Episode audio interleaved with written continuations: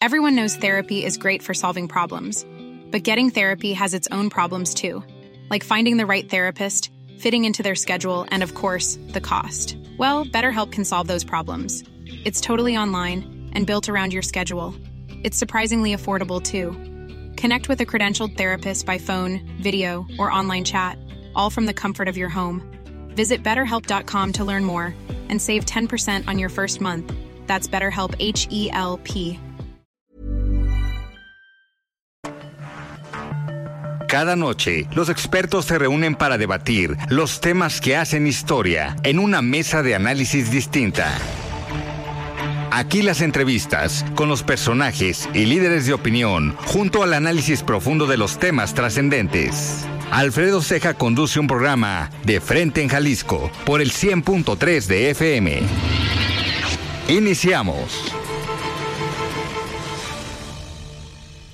Hola, ¿qué tal? Muy buenas noches. Bienvenidos a una emisión más de De Frente en Jalisco, aquí en Heraldo Radio Jalisco. Son las 7 de la noche en punto, hoy miércoles 12 de abril. Quiero agradecer, como todos los días, en los controles técnicos a Efraín Luna, en la producción y redacción de este espacio a Ricardo Gómez y recordarles nuestro número de WhatsApp para que se comuniquen con nosotros, el 3330 1779 66. El día de hoy vamos a tener una mesa de análisis distinta. Este miércoles nos acompaña aquí en cabina David Gómez Álvarez, que es habitual colaborador con un comentario editorial los miércoles, pero hoy vamos a hacer una mesa de análisis sobre todo lo que está eh, pasando con el tema electoral, el tribunal electoral, lo que está pasando en la Cámara de Diputados y también las distintas eh, temáticas, tanto locales como nacionales. Les recordamos que nos pueden escuchar también en nuestra página de internet, heraldodemexico.com.mx, ahí buscar el apartado radio y encontrarán la emisora de Heraldo Radio Guadalajara. También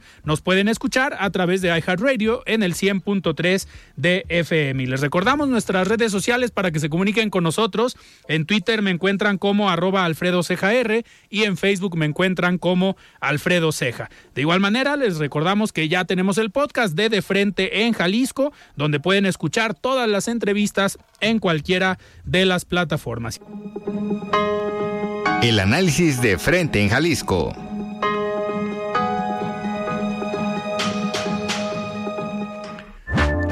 Muy bien, 7 de la noche con 6 minutos y arrancamos esta mesa distinta. Hoy miércoles me da muchísimo gusto recibir ya a un colaborador habitual con un comentario semanal de todos los miércoles, un comentario editorial a David Gómez Álvarez, que hoy nos acompaña aquí en cabina. Estimado David, ¿cómo estás? Buenas noches. Buenas noches, Alfredo, y buenas noches al auditorio. Muy, muy agradecido de la invitación y muy contento de estar en cabina. Finalmente conozco a Heraldo Radio aquí en persona. Aquí es tu casa, ya, ya te debes considerar parte de aquí, de De Frente en Jalisco. ¿Tú sabías que este edificio lo diseñó mi padre hace muchos años, en, en los ochentas? No lo sabía. Sí, sí, es el, de, el arquitecto Javier Gómez Álvarez, el edificio La Torre Unión. Ok. Que fue un proyecto de varios arquitectos, pero mi papá fue el coordinador. Ve nomás, entonces te sientes como en casa Lo- yo- doble. Yo tengo alguna foto de niño abajo en este edificio. Perfecto, David, pues arrancamos. A ver, voy a aprovechar, como siempre lo hacemos en los enlaces, siempre hablamos primero de tu columna, pero siempre gano y agarro unos minutos. Hoy vamos a tener todo el programa porque hay mucho de qué hablar. Me gustaría que iniciáramos, como siempre, con tu columna del día de hoy. Sabemos, eh, pues, que han sido días complicados para ti en lo personal, también por esta eh, amistad con el licenciado Raúl Padilla. Aprovecho para extenderte mi más Muchas sentido gracias. pésame. Eh, ¿cómo, cómo, ¿Qué nos platicas hoy en tu columna que se publica en el diario Milenio? Pues fíjate que el planteamiento que hago es que a propósito de que hay la intención de ambas partes, tanto del gobernador del estado, Enrique Alfaro, como del rector de la universidad, Ricardo Villanueva, tanto del gobierno del estado, del grupo del gobierno del estado, como del grupo universidad, por retomar el diálogo, porque finalmente pues es insostenible eh, el conflicto, me parece que en primer lugar, eh, eh, a mí el comunicado del gobernador me pareció un tanto rudo, me, pareció falto de tacto, creo que ameritaba una mayor sensibilidad con lo que ocurrió con la muerte del ex rector Raúl Padilla López. Y bueno, entiendo que tenga un agravio personal, que haya tenido profundas diferencias personales, incluso de infancia, pero vaya, como lo decía hoy en mi columna, lo cortés no quita lo valiente y me parece que pudo haber hecho un gesto un poco más de, humanidad. Pero dicho eso, también me parece que el gobernador manda un mensaje importante de futuro. Eh, eh, plantea su disposición a retomar el diálogo, a negociar, a digamos, superar el conflicto, a llegar a acuerdos, a impulsar a la universidad, pero como siempre, condiciona el diálogo. Y esa es la parte que se leyó, creo que como una suerte de un diálogo eh, ya de entrada trunco o sesgado o con un impedimento importante porque plantea ahí algunas condiciones y se sabe que había, ha planteado otras condiciones previamente. Por el lado del rector me parece que fue muy, eh, eh, digamos, sensible a, responderle de inmediato, a aceptar el diálogo, pero a, digamos, reiterar los logros de la universidad y decir que la universidad pues eh, eh, claro que siempre está dispuesta al diálogo, pero que hay que hacerlo de cara a la universidad. Ese me pareció un mensaje interesante de Villanueva, porque creo que a veces cuando se negocia en lo oscurito, a puerta cerrada, entre pocos, pues no hay testigos sociales, no hay una opinión pública vigilante y finalmente, pues ellos negocian con los recursos de todos. No es su dinero, no es su patrimonio, no es su, su resto, es el recurso de todos. Y en ese sentido creo que el rector acierta al plantear un, una, un, diálogo abierto de cara a la sociedad. Y bueno, yo creo que vendrán meses en los que tendrán que irse instalando estas mesas de negociación. Me parece que algunas de las exigencias o condiciones del gobernador son absolutamente atendibles, como por ejemplo el hecho de que eh, a las universidades no les corresponde eh, hacer partidos políticos. Creo que eso está fuera de sus funciones sustantivas. Tampoco le, le, corresponde, digamos, buscar ocupar cargos públicos, tanto en el Poder Judicial, como en la propia administración pública a través de cabildeos, de, procesos de nombramientos, aunque tampoco le correspondería en estricto sentido a ningún otro partido político ni a ningún otro grupo de poder. Es decir, las designaciones públicas tendrían que ser abiertas, meritocráticas, competitivas. Es decir, no se trata de sacar a la universidad de los nombramientos en el Poder Judicial, en el Consejo de la Judicatura, en las magistraturas, para que entonces entre de nueva cuenta eh, los partidos, eh, como se dice que ahora viene de regreso Chema Martínez, o que eh, los operadores del gobernador. No, no, no, se trata de que sean concursos abiertos, de democratizarlos. De democratizarlos. Eh, eh, y, entonces en ese sentido, pues el, partido Hagamos, que está vinculado eh, estrechamente a la universidad, tendrá que independizarse, tendrá que madurar, tendrá que probar que puede competir en las elecciones de manera independiente. Creo que hay muchos universitarios en el partido, pero también hay otros eh, dirigentes, otros militantes que no son universitarios. Hay alcaldes y presidentes municipales que no están vinculados al grupo universidad ni a la casa de estudios. Y entonces, en ese sentido, el partido podrá tener vida propia, pero eh, ciertamente no vinculado a la universidad. Hay otro tipo de condiciones que ha insinuado y ha exigido el gobernador, como por ejemplo que no haya eh, protestas, que no haya desplegados vaya, que no haya la crítica social, la crítica pública, que es una función sustantiva en la universidad, y eso me parece que son condiciones inaceptables. Claro, yo decía en mi columna que como gestos de buena voluntad, la universidad tendría que borrar las bardas, bajar las, lonas, eh, eh, alusivas, que, ya empezaron alusivas al gobernador, que, a mí siempre me parecieron de muy mal gusto, por cierto, siempre, y que pues enconan las posiciones. Creo que en ese sentido, eh, que el gobernador no vea letreros suyos, creo que está bien, es un buen gesto. Incluso propuse que el mural exterior del Museo de Ciencias Ambientales se repinte con elementos alusivos a la lucha contra el cambio climático y a favor de la paz y que se le restituyan, por amor de Dios, los 140 millones, que no es nada, para distender el conflicto. Es decir, ambas partes, el gobernador y, el rector, el grupo universidad y el grupo en el poder, el partido en el poder, pues tienen que hacer concesiones, tienen que tener más sensibilidad, porque los dos ganan. Es decir, si Alfaro tiene aspiraciones para ser candidato presidencial, hombre, le conviene estar bien con su universidad, porque hay universitarios que lo apoyarían. No le, no le conviene tener un frente abierto, un conflicto permanente, al contrario, se trata de que a breve la universidad se, se, se, rodee de universitarios, los afines a Movimiento Ciudadano, como los hay eh, militantes y afines a Gamos y a Morena y al PAN y históricamente al PRI. Pero hay muchos emesistas que se han visto en una situación difícil porque, digamos, están por un lado en la universidad, en, en, la docencia, en la academia, en la investigación, pero también están en la militancia, en el activismo político. Entonces, creo que, creo que a Jalisco se le debe el, fin de este conflicto y, una relación armónica de colaboración, donde no se pierda de vista que la universidad es un contrapeso, eh, incluso a veces hasta una contraparte de colaboración, pero no una universidad sumisa, no una universidad subordinada, no un organismo público descentralizado que dependa del Ejecutivo. Esa es la parte que el gobernador tendrá que entender que las universidades son así, a veces incómodas, pero también lo que resiste apoya. Entonces yo digo que pues de la tragedia por la muerte del ex rector Raúl Padilla López, pues virtud. Saquemos lo mejor, las cualidades, los atributos de muchos universitarios, de muchos funcionarios, de muchos políticos que tienen la altura de miras pues para poner otra vez a Jalisco en la vanguardia como lo estuvo en su momento en la relación muy estrecha de colaboración durante la pandemia en la mesa de salud cuando el gobernador, el rector y, los científicos y los médicos y los secretarios de Estado colaboraban. Fue un momento estelar de Jalisco, modelo nacional, ejemplo de país. A eso tenemos que aspirar a volver. Y al final, hoy la universidad, pues se ha, digamos, se ha hecho de talentos que en su momento estuvieron a nivel nacional. A ver, personajes como Mauricio Merino, que hoy están en la Universidad de Guadalajara, pero son perfiles que tienen un peso a nivel nacional que pudieran, como comentabas, si el gobernador quiere ser presidente de la República, pues en su momento te conviene tenerlos de aliados.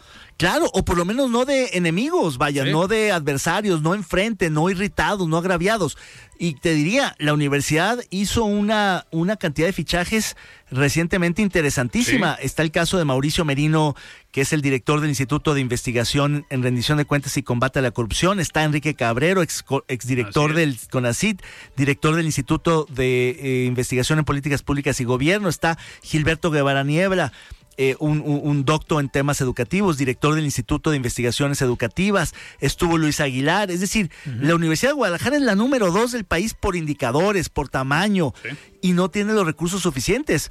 Yo espero que esto también despresurice, digamos, eh, el embargo fiscal, eh, el recorte presupuestal y se normalicen las relaciones. Al, gobernador le conviene tener una academia fuerte, nutrida, vigorosa, que le ayude en, como asesores, como consultores, como hasta críticos. Como jaliscienses. Como jaliscienses, claro. David, ¿y cómo ves a la universidad? Hoy, sin duda, a ver, hay un parteaguas en la Universidad de Guadalajara. Si bien eh, se construyeron a lo mejor muchos mitos de cómo se tomaban las decisiones, y creo que eso no nos corresponde hablarlo ahorita, más porque al menos a mí nunca me ha gustado hablar de personas que ya no están y pues hablar mal de ellas o hablar crítica sobre personas que ya no se pueden defender.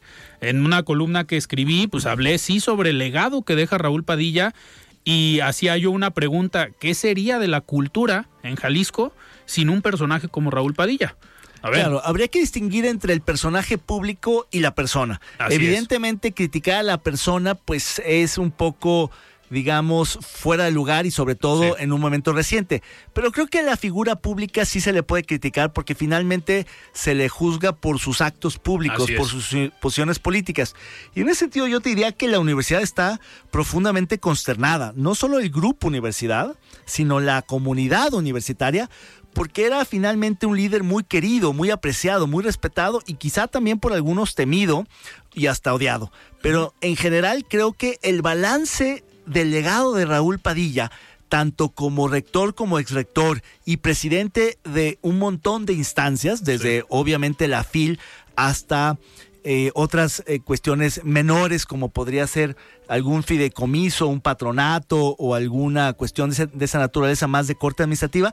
La verdad es que si, si, si, si, revisas lo que hizo Raúl y, ayer en el programa de Con todo respeto con algunos colegas periodistas tuyos lo mencionábamos, es, es interesante un ángulo que hoy escribía eh, Sergio Aguayo en su columna de reforma a propósito de que Raúl Padilla no solo eh, fue un modernizador de la universidad en muchos aspectos, pero en uno muy básico de los años 80 que tuvo que ver con la despistolización, la seguridad. digamos, el freno que le puso a la violencia estudiantil, que eran tiempos muy convulsos, pero también el, resguardo que ha tenido el Grupo Universidad para que en los planteles del interior. Eh, el interior del estado, en las preparatorias, en los centros universitarios, no haya habido, no haya penetrado el crimen organizado. Es, un, es un dato interesante.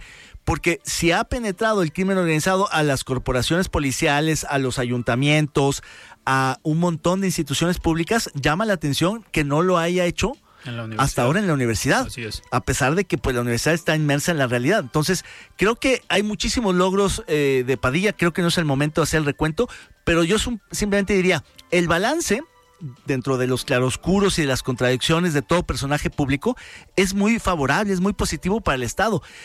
y lo decía Diego Petersen ayer con todas sus letras, de la universidad que recibe en el 89 Raúl Padilla López a la universidad que entrega, siendo el rector, pero el hombre fuerte, el líder moral, el, el, digamos, el capitán del, del, grupo universidad, habiendo, eh, habiendo habido muchos rectores en este Inter, pues es un balance muy bueno. La verdad es que la universidad tiene unos indicadores indisputables, eh, datos duros que son, y, digamos, eh, inequívocos, pero también tiene una parte que ha sido esa dimensión cultural, artística, de extensión de la función universitaria, también importantísimos, que ninguna otra universidad tiene. Entonces, en ese sentido, es la segunda universidad del país por matrícula, por indicadores, pero en muchos sentidos es la primera universidad del país en cultura, en, en, descentralización, en, otros aspectos que pues ciertamente ninguna otra universidad tiene y ese es un capital de todos los jaliscienses. Yo siempre digo, a la UDG la pagamos todos los jaliscienses,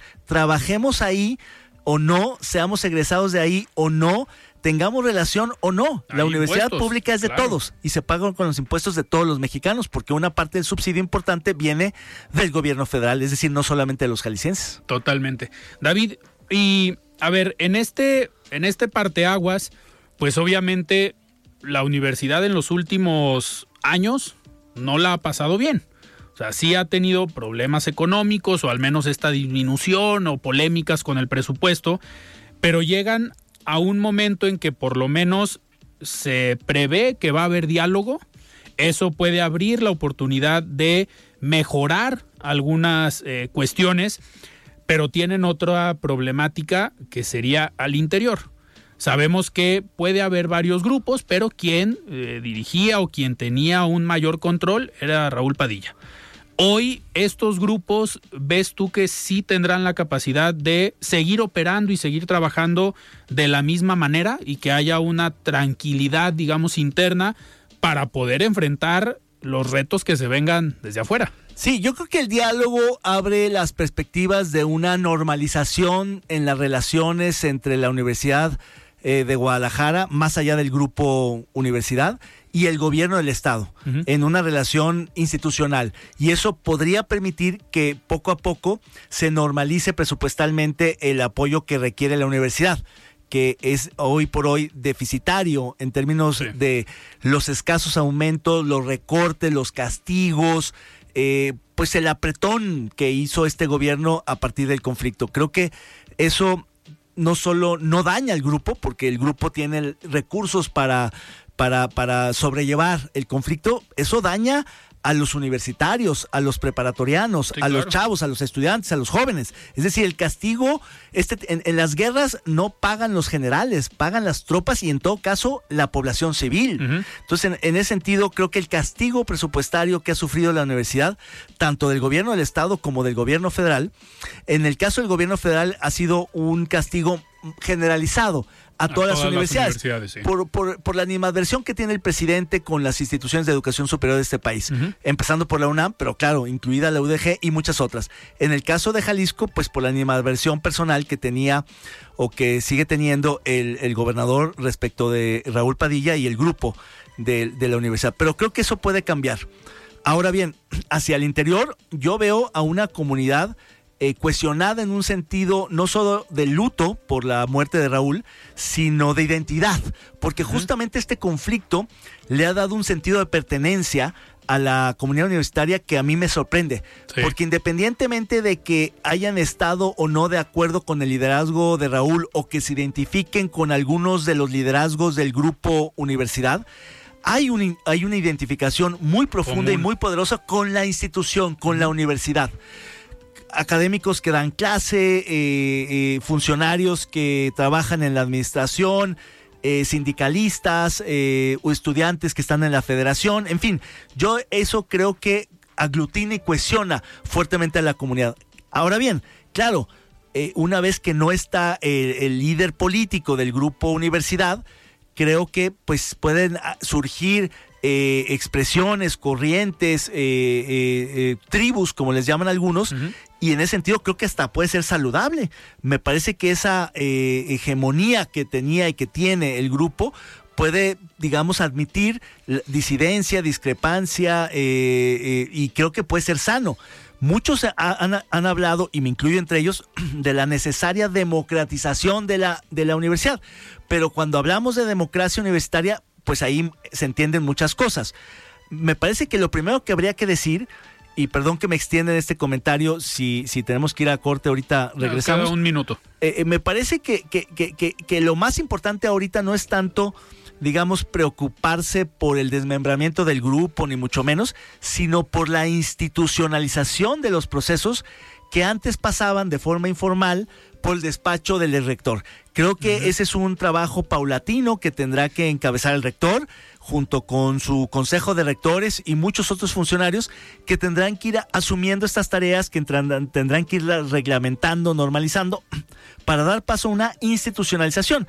En términos beberianos, de Max Weber, se podría decir que vamos a transitar de una dominación carismática, de, un liderazgo político, a una dominación político-burocrática, donde tiene que haber una administración, eh, eh, un, aparato burocrático legal. Claro. Poco a poco. Es decir, los liderazgos no se van a terminar, pero tendrá que institucionalizarse una parte que gravitaba en torno a un personaje eh, eh, eh, que, que, digamos, concentraba muchas funciones, mucho poder y que es insustituible. Creo que en ese sentido todo el grupo lo tiene muy claro y en ese sentido creo que va a ser una conducción más colegiada, menos vertical y sobre todo tendrá que ser mucho más institucionalizada. Muy bien. Pues estamos platicando con David Gómez Álvarez. Nosotros vamos a un corte y regresamos. Con Alfredo Ceja y su análisis de frente en Jalisco por el Heraldo Radio 100.3. Mesa de análisis de frente en Jalisco con Alfredo Ceja. Continuamos. Muy bien, 7 de la noche con 30 minutos. Estamos de regreso platicando con David Gómez Álvarez aquí en De Frente en Jalisco. David, vamos cambiando un poquito de tema. El tema sin duda de esta semana es esta reforma eh, o intento de reforma al Tribunal Electoral que ahorita se está tratando en la Cámara de Diputados. Por cierto, el día de mañana vamos a tener una plática con Manuel Herrera, lo íbamos a tener hoy, pero hace unos minutos nos comenta que todavía sigue la discusión en la Cámara de Diputados, entonces al parecer se vota hasta mañana. Eh, y pues tendremos ya más información y un mayor análisis desde la Cámara de, Diputados. Pero tú como experto en temas electorales, a ver, primero el ataque al INE que se ha dado eh, y en su momento a Lorenzo Córdoba, Ciro Murayama, digo, a Lorenzo Córdoba le siguen pegando desde el gobierno federal, pero ¿cómo ves el ataque a la democracia y el riesgo que tiene hoy la democracia en nuestro país? Pues me parece que esta iniciativa que promovió Morena, pero a la cual se le sumaron inicialmente PAN, PRI y PRD, es una iniciativa muy nociva por incomprendida. Me parece que hay una suerte de madruguete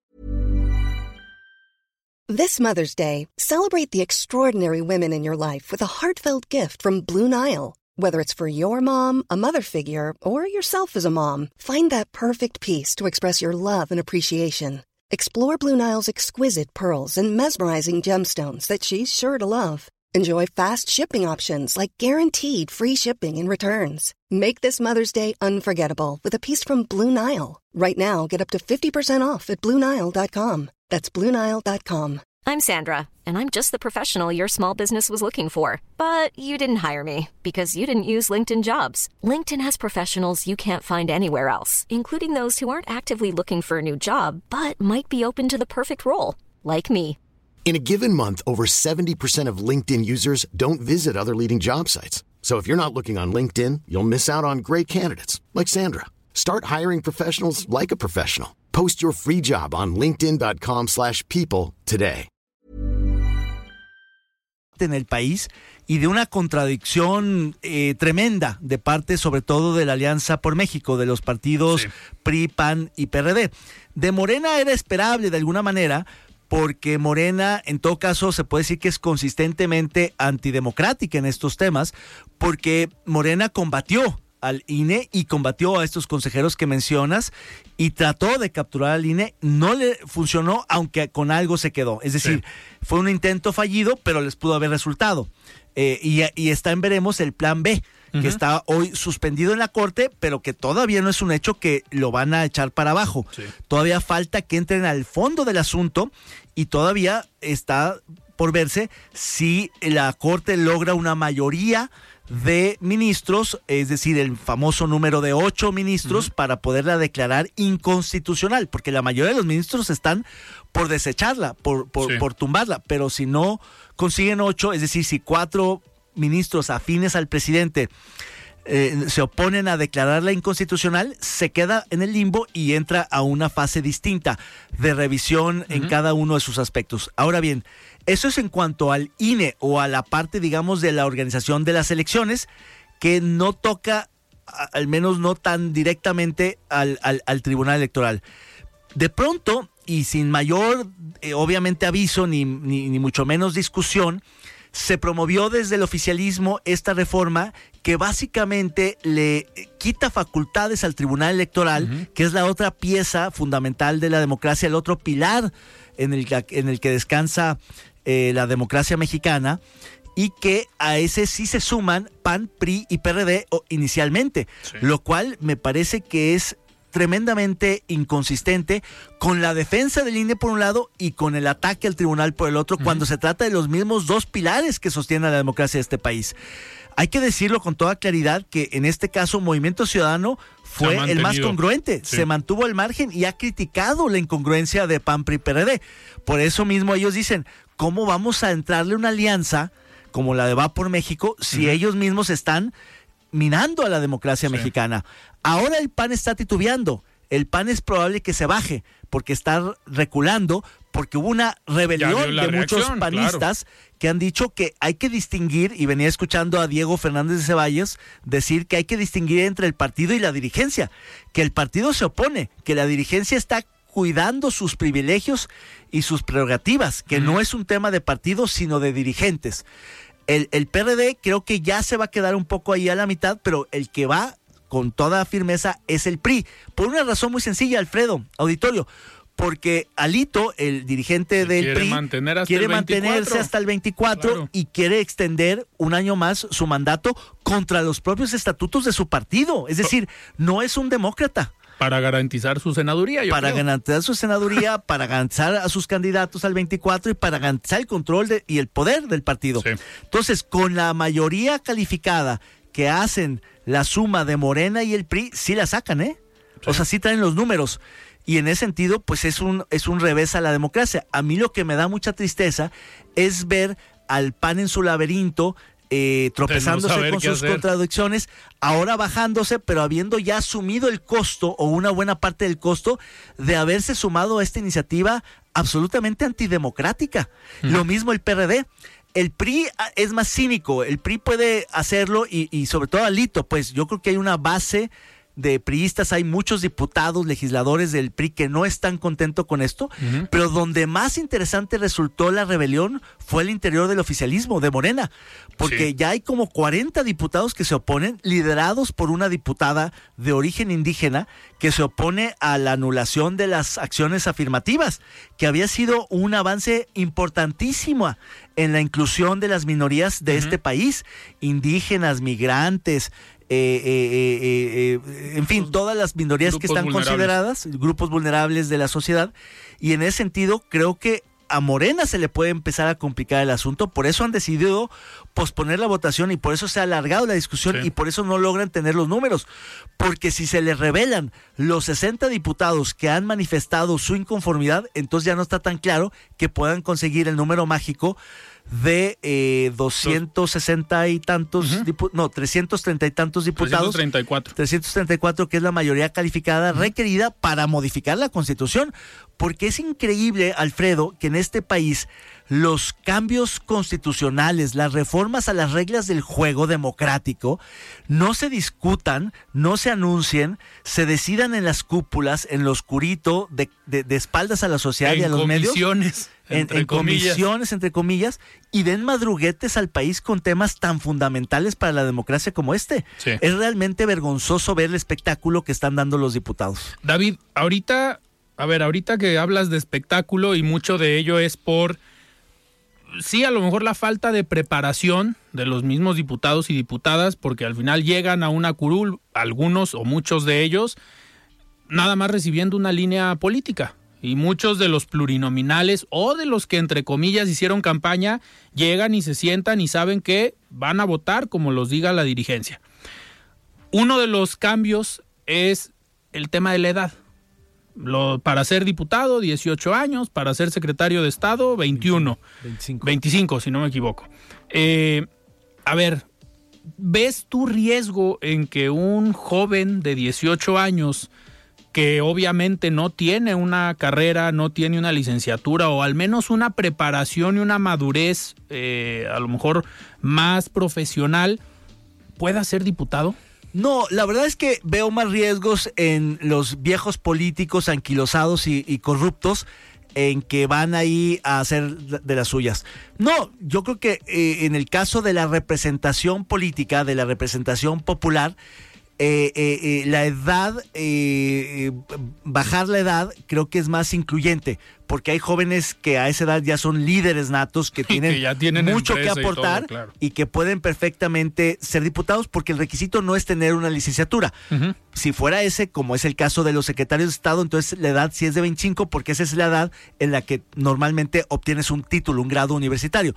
No así tener la mayoría de edad para ser diputado que no te obliga a tener un grado. De hecho, las representaciones de los grupos vulnerables, por ejemplo, de los indígenas, pues no siempre encuentras gente con, con, con, con, grado, con, universidad. Y en ese sentido me parece que es una inclusión interesante.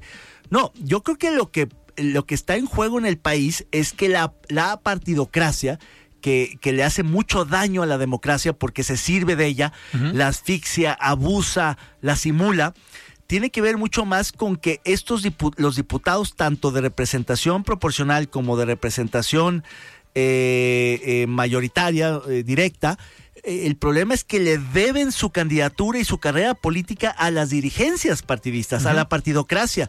Y a pesar de que ya existe la reelección en este país, de que tienen los legisladores el derecho a reelegirse, difícilmente pueden lograr ser postulados de nueva cuenta a su distrito, a su estado a su curul, a su escaño, si no quedan bien con las dirigencias. Y parte de la reforma que se está discutiendo en este momento en la Cámara de los Diputados, que va a limitar las atribuciones del Tribunal Electoral, tiene que ver con fortalecer a las dirigencias de los partidos, justamente para tener un mayor control sobre las bancadas, sobre los diputados y senadores, y por tanto que no haya independencia, que no haya crítica, que no haya debate, que solamente vayan a levantar la mano, a votar con la línea, a veces sin saber que están votando.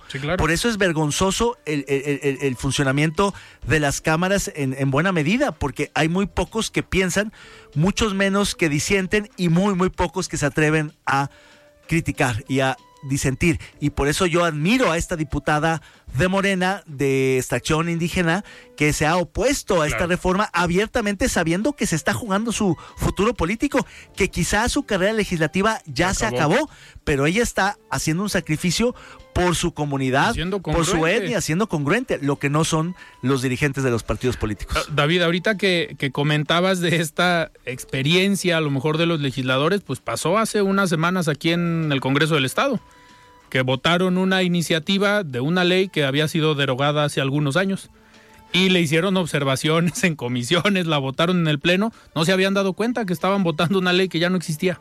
Sí, hombre, bueno, eso es bochornoso, eso es no solo falta de oficio, sino falta de atención, déficit de atención. Sí. David, a ver, uno de los eh, temas en los que coincidimos ya hace algunos años, yo como estudiante de Relaciones Internacionales y tú como académico en su momento del ITESO, pues era este análisis de la política internacional, de la política exterior. El día de hoy escribo una columna que se acaba de publicar eh, sobre qué pasa con la diplomacia mexicana. Hoy vemos, sí, a un secretario de Relaciones Exteriores que está haciendo lo que puede, con lo que le permiten hacer, porque no lo dejan hacer mucho, y ha tratado de salvar un poco la diplomacia mexicana con la experiencia que tuvo pues siendo subsecretario de Relaciones Exteriores con Carlos Salinas de Gortari, que a muchos no les gusta decirlo, pero pues Marcelo Ebrard fue subsecretario en el sexenio de Salinas. Si tú revisas el Tratado de Libre Comercio, viene la firma de Marcelo Ebrard en aquellos años, en los noventas. Eh, ¿A qué va este comentario? Andrés Manuel cuando gana en 2018, pues tenía a lo mejor esta oportunidad de volverse el líder latinoamericano de los gobiernos de izquierda ante la falta de liderazgos como existieron a principios de los 2000, que estaba Fidel Castro, Hugo Chávez, eh, Néstor Kirchner en Argentina o Cristina Fernández, eh, la misma Michelle Bachelet o Lula en Brasil en aquellos años. Y hoy, a falta de esos liderazgos, Andrés Manuel pues podría tener esta dualidad, pero con esta política o este mensaje de que la mejor política exterior es la política interior, hoy Lula llegó a Brasil, y ya le está comiendo el mandado.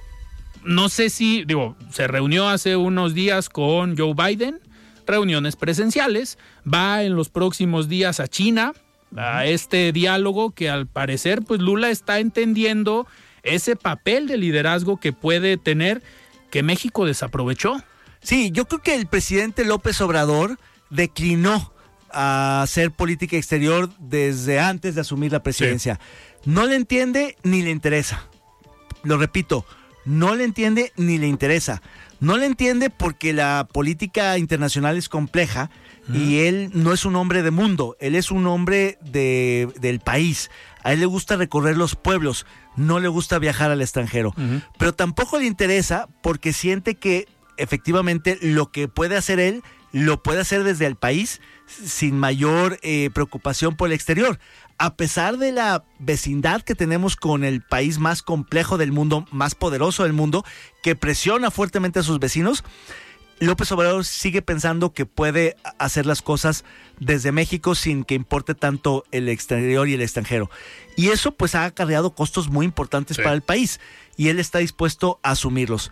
Efectivamente tiene un canciller que además de que está acotado por la, eh, digamos, la falta de visión global del presidente, es una corcholata, es decir, un aspirante a la presidencia que tiene entonces que cuidarse de sus movimientos y tiene que quedar bien con el presidente. Entonces, Marcelo está, entrampado en una permanente contradicción porque por un lado sabe perfectamente lo que hay que hacer hacia el exterior como canciller, pero también al mismo tiempo tiene que quedar bien con su jefe en esta parte doméstica, casi parroquiana, que es la visión del mundo del presidente López Obrador.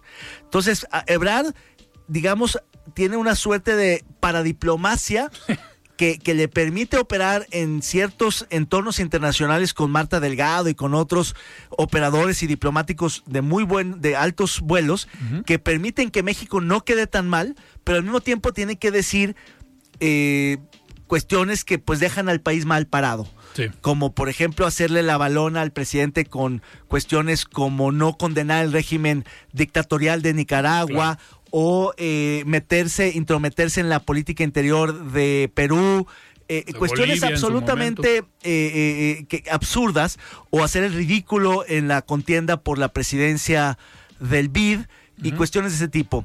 Y, ni modo, eh, eh, eh, Marcelo Ebrard sabe tragar sapos y eso es parte de la diplomacia y es un, gran comedor de sapos porque le apuesta a ser el, candidato, aunque sabe que no es el predilecto, le apuesta a que las encuestas en ese método extraño que todavía está, digamos, en the making, haciéndose, pueda resultar el ganador.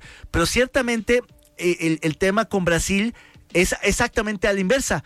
Lula en esta segunda etapa eh, eh, se planteó como propósito ser un, un, pacificador mundial. No solo un líder mundial, que de facto lo es porque es presidente de un país que es más grande que México, es una potencia ecológica, económica, demográfica, en muchos sentidos, pero quiere ser un, un hacedor de paz, un peacemaker. Y en ese sentido, él ya de entrada es visto muy distinto a, López Obrador. Tiene un equipo importantísimo. La diplomacia mexicana era equiparable a la brasileña hasta los años 80, claro. cuando Brasil apostó agresivamente a abrir embajadas, a, crear un servicio exterior de carrera, a tener sedes diplomáticas en todas las organizaciones, a voltear a ver al mundo. México, al contrario, ha cerrado sedes diplomáticas, ha recortado eh, eh, eh, cerraron pro México, pro, turismo. Es un desastre la política exterior mexicana, mientras que la brasileña quizá está en uno de sus mejores momentos, a pesar de que viene de un periodo muy oscuro eh, en el mundo de Brasil, que fue el de Bolsonaro, donde es un poco como López Obrador. Los populistas no les gusta hacer política exterior, no les gusta la diplomacia, porque en esos círculos, en esos entornos quedan muy mal, porque ahí no les compran su cuento. En cambio, en su país, pues sí pueden decir lo que sea. López Obrador no le habla a China cuando dice que el fentanilo viene de allá, no le habla a Biden cuando eh, se pelea con el senador. López Obrador le habla constantemente a su base electoral, a, sus, a, sus, a sus seguidores, a sus fans. Claro. David, parece que ya leíste la columna que publiqué hace ratito porque cerraba o comentaba yo una frase que pues en la mañanera no han entendido que no es lo mismo hablar con China o con Estados Unidos que hablar con Macuspana. Claro, y, fíjate la respuesta a la carta de, López Obrador al, presidente chino, le respondió la segunda de a bordo de la vocería de China, es decir, un tercerón ahí. Oigan, respóndanle a ese cuate, porque quién sabe qué está diciendo, pero hombre, que mande si quiere por valija diplomática algunas pruebas, pero ni siquiera el nivel que ameritaba un presidente. Claro. Es decir, es una, es una contestación eh, finamente diplomática, pero que digamos pone en su lugar al presidente. Sí, le bajaron el nivel. Le bajaron el nivel a mí me, a mí me da un poco de vergüenza que, que, el trato eh, presidencial lo degrade en ese nivel por las formas poco diplomáticas del presidente de hacer las cosas. Pero que efectivamente al presidente López Obrador creo que tampoco le importó mucho la respuesta china, porque él está hablando a Mascuspana. Él, él, está hablando a la gente y entonces la gente dice, no, pues el presidente lo está haciendo bien. Y creo que el presidente en el fondo tiene razón en lo que plantea. O sea, es decir, claro que vienen los precursores de China, claro que China podría colaborar, pero no son las formas. No le puede hablar a Xi Jinping en una mañanera de esa manera. Ahí, por eso existe la diplomacia, por favor. ¿Dónde está la diplomacia ¿Dónde está Marcelo Ebrard? Pues sí, porque el presidente no, no le gusta jugar en equipo, no le hace eh, juego al gabinete, él se lanza por, por la libre, dice lo que se le ocurre decir y luego los secretarios andan ahí apagando fuegos. Totalmente. David, nos quedan todavía unos, unos minutos y me gustaría cerrar con las corcholatas a nivel nacional en Morena y las corcholatas a nivel local de MC.